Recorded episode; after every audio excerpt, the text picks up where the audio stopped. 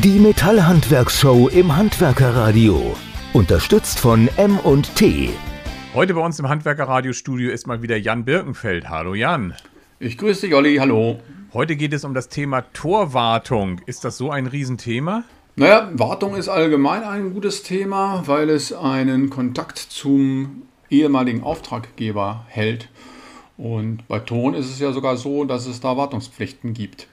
Gut, also einbauen, übergeben und nie wieder gesehen, das wollen wir also nicht, sondern es bietet sich in dem Fall dann auch an, nach den Bauarbeiten eng mit dem Auftraggeber in Verbindung zu bleiben. Kann man das so sagen? Das ist genau richtig erkannt. Man hat durch die Wartung natürlich regelmäßig wieder eine, einen Kontakt. Man muss die Termine abstimmen, man führt die Wartung durch und kann dann gleichzeitig eben schauen, ob eventuell hier weitere Aufträge schlummern. Und was fällt jetzt bei diesen Toren genau unter die Wartungspflicht? Das ist die gute Frage, denn eigentlich ist das ja genau das Wichtige. Ähm, die Pflicht bei Toren besteht einfach, um die Sicherheit des Betriebs zu gewährleisten. Wichtig ist dabei zu wissen, zunächst einmal liegt diese Pflicht natürlich beim Betreiber. Und die bezieht sich vor allem auf die kraftbetätigten Industrietore, also auf alle Tore mit Antrieb. Würde ich jetzt hier nicht ganz genau ausdifferenzieren, aber eben sobald da ein elektrischer Antrieb dranhängt, muss das regelmäßig kontrolliert werden.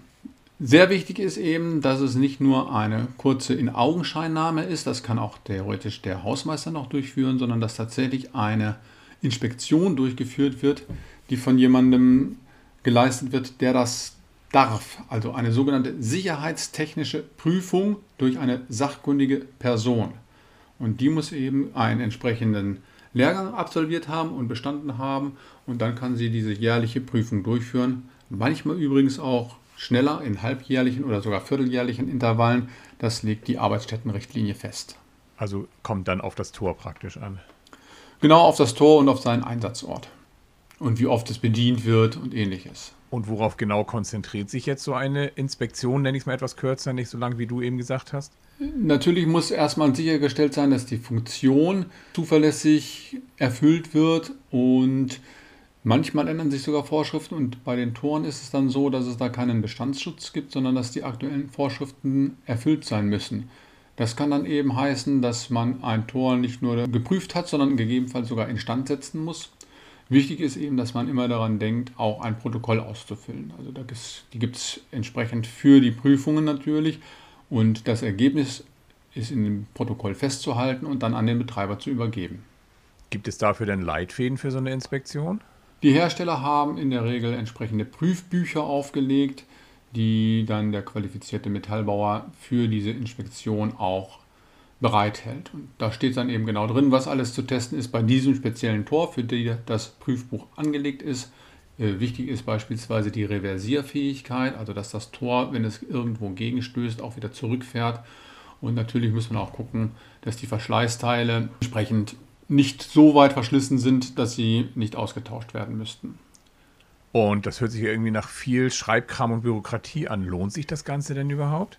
Ja, es ist natürlich eine Leistung, die man nicht als Service erbringt, sondern die auch entgolten wird. Und man kann da durchaus für ein Tor ungefähr mit einer Stunde Mannzeit rechnen, die das kostet, dieses Tor eben dann tatsächlich sachkundig zu inspizieren.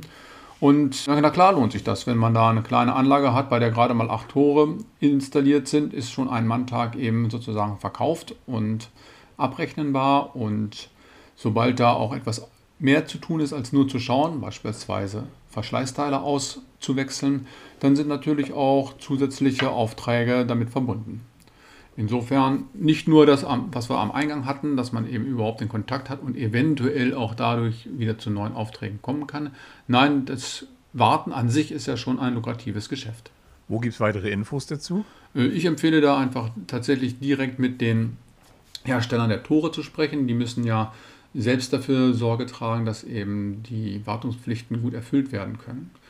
Was auch noch wichtig wäre, eben, man kann, um eben diese Qualifikation zu erreichen, sich auch an die entsprechenden Verbände wenden oder an beispielsweise Weiterbildungsinstitute, die dann die Qualifikation mit Abschluss gewährleisten, um als Wartungsinspektor aktiv werden zu dürfen. Jan Birkenfeld für M&T, ich danke dir ganz herzlich für das spannende Thema Wartungspflicht bei Toren. Toll, dass du bei uns warst. Immer wieder gern. Olli, auf bald.